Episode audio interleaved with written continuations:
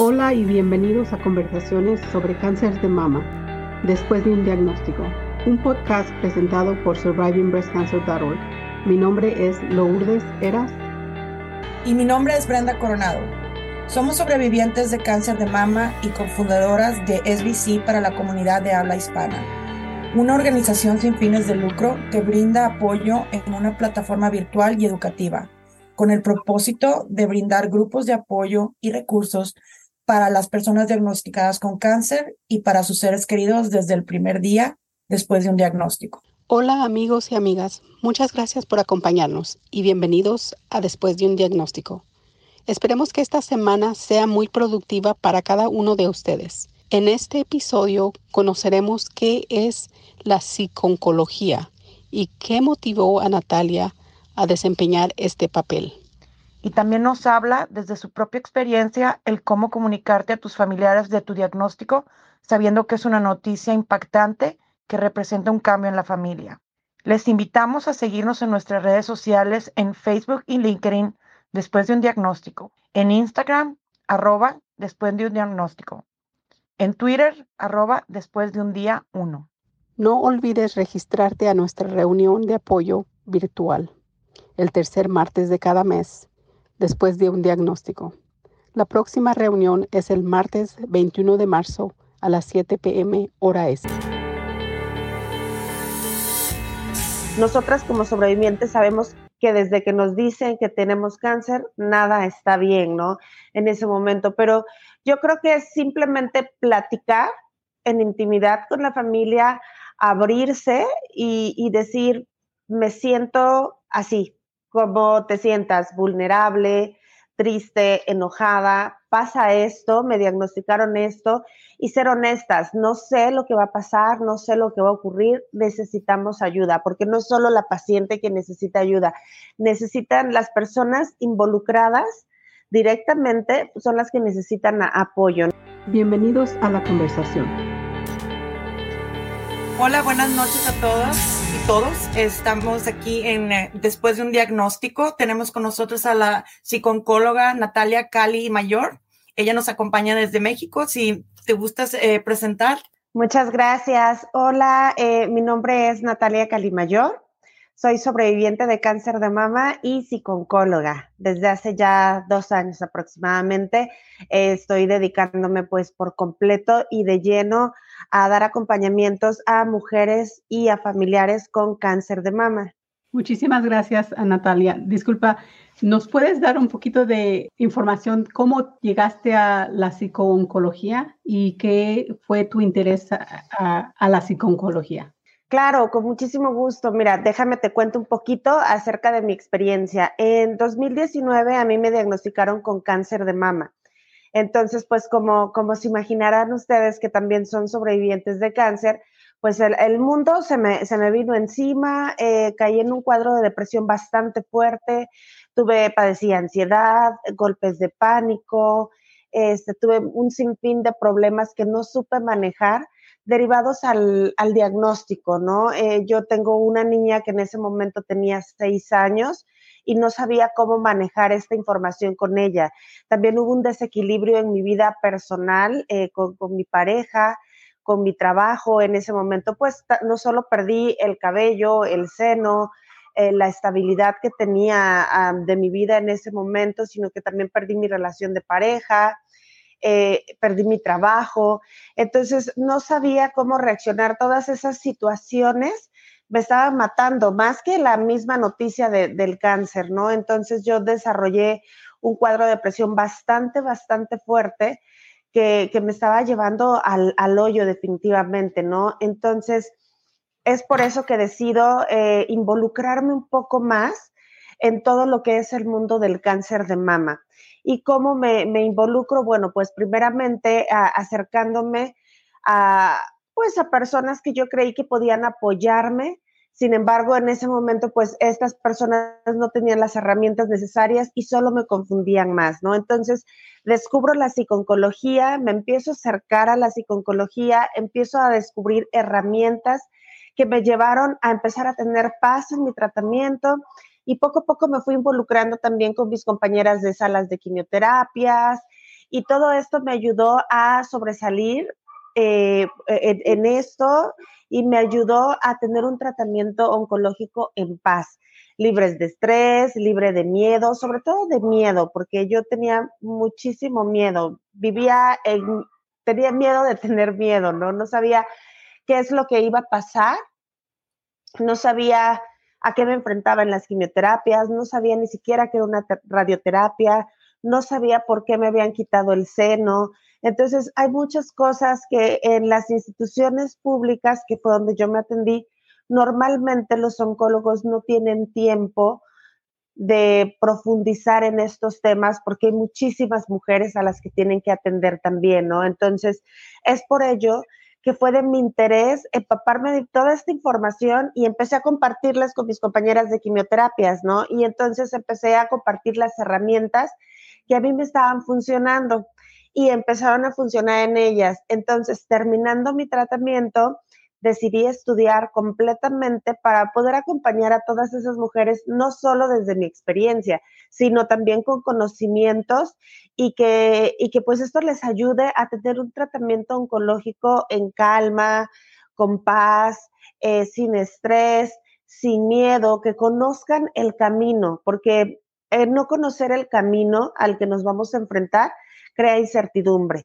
Y esa incertidumbre nos enferma más el mismo cáncer. Entonces, si nosotros vamos hacia un lugar que ya tenemos una idea cómo, cómo irnos, sin ir tanto a lo desconocido, pues es muchísimo más fácil ir avanzando, ¿no? Y, y decidí hacerlo yo porque dije, desde mi experiencia, ¿no? A veces pues vamos con, personas que están 100% capacitadas, pero que no han vivido esta experiencia y sentimos que no nos entienden al 100%. Entonces, es por ello que decidí pues estudiar psiconcología y poder, para poder llegar a más mujeres con, que están padeciendo esta enfermedad. Bueno, pues muchísimas gracias por esa explicación, el interés de que te llevó a, la psiconcología. Y hablando sobre eso, creo que Brenda y yo nos reflejamos en muchas de las experiencias que has tenido, ya sea el estrés, el cómo compartir la información, en lo personal, el divorcio durante esta etapa, después de que diagnosticado, también pasé por lo mismo. Entonces, ¿qué nos podrías explicar de lo que es la psiconcología para la comunidad que nos está escuchando? Ok, la, la psiconcología es, es, una rama entre la medicina y la psicología. Esta interviene todo lo que, lo que vienen siendo las partes psicológicas y emocionales del paciente recién diagnosticado.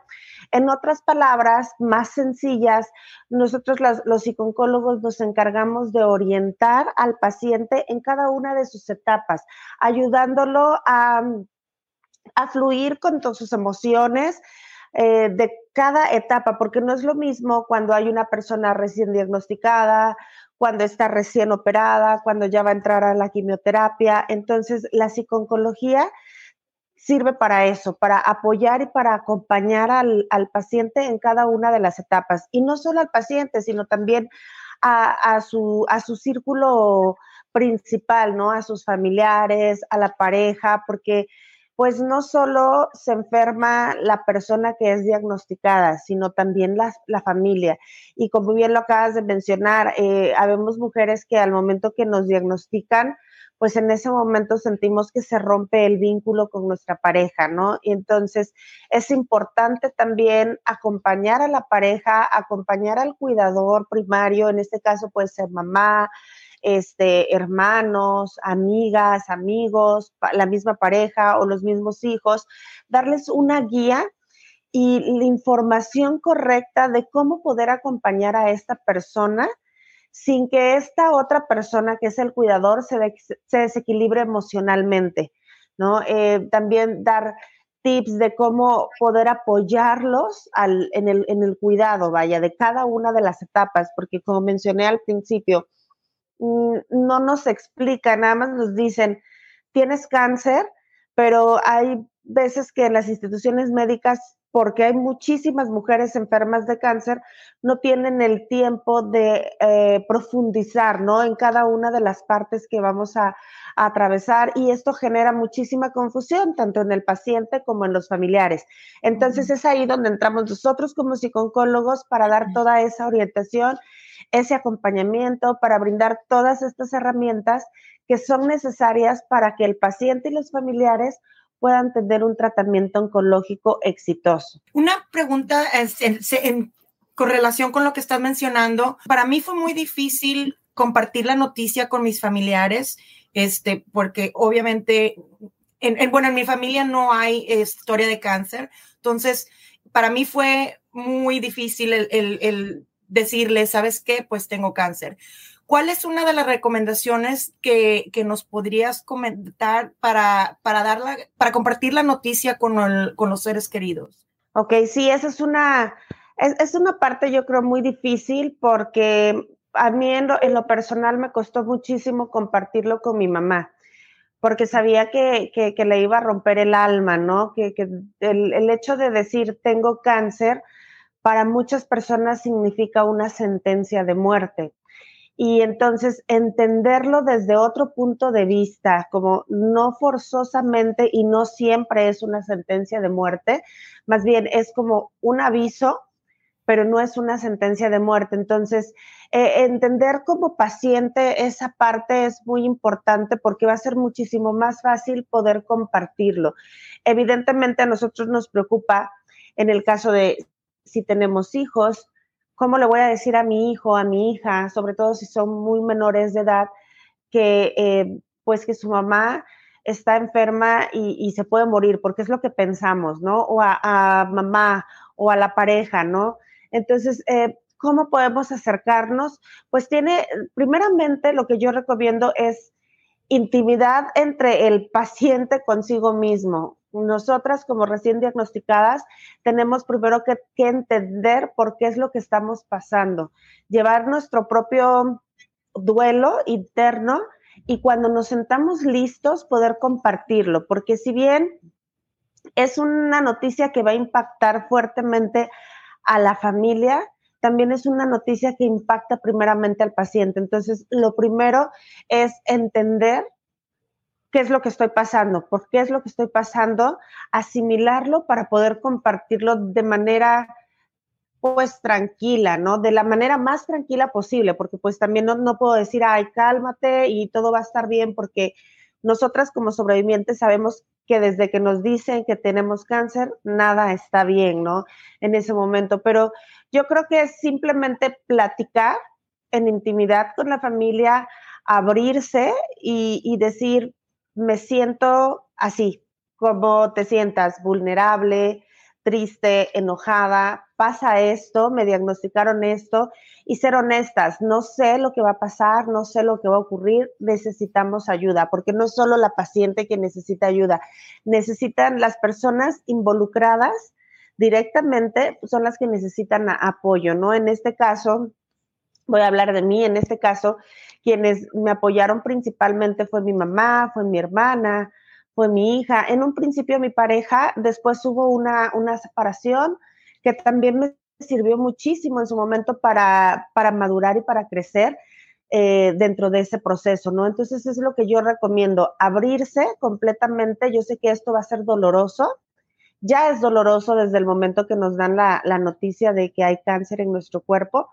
pero em, el dolor disminuye un poco cuando se comparte, ¿no? Y lo vas a compartir con personas realmente de tu confianza, las personas con las que tú quieres vivir este, este proceso. Entonces, yo creo que esa es la mejor manera de hacerlo. Y e, es una, un consejo muy sabio compartir con quien quieres compartir y con quien tú tienes confianza. Creo que Exacto. es la, la palabra clave aquí porque también tenemos que aprender a separarnos de las personas que tal vez no nos apoyen en estos eh, instantes o que son más, es más doloroso compartir con ellos. En eso fue un poco mi caso, que por eso llegué al, divorcio, porque era una persona muy negativa y tóxica en ese, en ese sentido.